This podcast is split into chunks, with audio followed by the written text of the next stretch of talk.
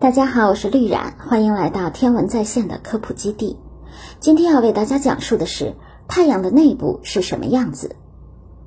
我们最接近的恒星太阳是组成银河系的数十亿颗恒星之一，它位于太阳系的中心，用光和热沐浴着行星，使生命得以壮丽的在地表上繁衍生息。太阳的引力将太阳系聚在一起，从最大的行星到最小的粒子。都井然有序地沿着轨道公转。太阳是如此之大，以至于可以将大约一百三十万个地球容纳其中。就像太阳系其余的部分一样，太阳在大约十亿年前有巨大的旋转的尘埃云形成。由于其自身巨大的引力，古老的云团最终坍塌了。大部分的物质聚拢到中心，并形成了占整个太阳系质量百分之九十九点八的太阳。这一壮观事件的导火索被称为核聚变，氢原子聚合在一起并产生氦时发生的聚变。这一过程产生了难以置信的大量的光和热，影响着构成太阳系的所有行星、卫星、小行星和彗星的环境。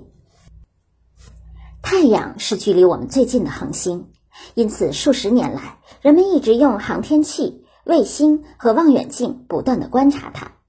尽管它仍然有许多的未解之谜，科学家还是能够了解到如此巨大的炙热气体星球是如何工作的，包括在太阳内部发生的事情。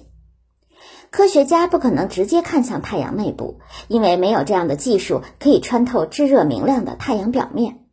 但是，通过物理学和计算机建模的应用，天文学家可以预测太阳剧烈的内部活动的情况，以了解太阳内部正在发生的事情。根据太阳的物理特征，我们可以通过设想将其分为六层。现在，就让我们来探索一下这些变幻而又复杂的区域，看看这个每天东升西落的巨大火球中到底有些什么。太阳的核心是一个巨大的核反应堆，其大小可能是地球大小的一千倍。这里是氢原子剧烈碰撞，在极高的压力和温度下聚合产生氦时发生核聚变的地方。能量正是从这里产出，并为太阳提供动力的。我们每天感觉到和看到的所有热量和光，也都是在这里产生的。太阳核心的极端温度可能超过一千五百万摄氏度。并且在太阳聚变的一秒钟内被释放出来，据说这能量要比十八亿颗核弹大得多。下一层是辐射区，在这个区域，超热核心的能量以光子的形式向外传递，光子在核心周围弹跳，并与附近的气体分子反复碰撞。据 NASA 统计，单个光子从核心到这一层的外边界。进而跃入下一个区域内的对流区，需要耗费超过十万年的时间；而在对流区，温度低于二百万度或三百六十万度，并且密度会变得更低。此时，光子转换成热量向外运动，通过对流，这些电流上升，旁边的热气体下降冷却，气体产生滚动的运动，就像我们在一锅沸水中看到的一样。我们现在已经到达了一层，我们可以从地球上看到太阳大气的最低的部分，一个被称为光球层的区域。然而，它不是像岩石行星那样固体的表面，而是四百八十二公里厚的热而不透明的等离子体外层。光球层的温度虽然低于太阳内部，但仍然高达五千五百摄氏度。太阳黑子和太阳耀斑可以在这里形成。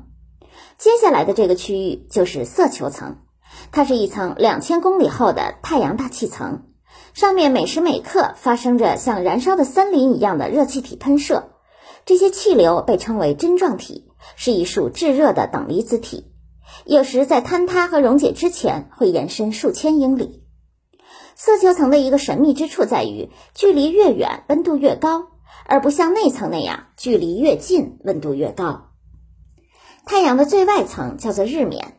在拉丁语中是皇冠的意思，它是太阳大气中稀薄的一部分，绵延数百万英里，只有在日食或特殊情况下才能被观测到。这里是天文在线的科普家园，今天就讲到这里，下期我们再见。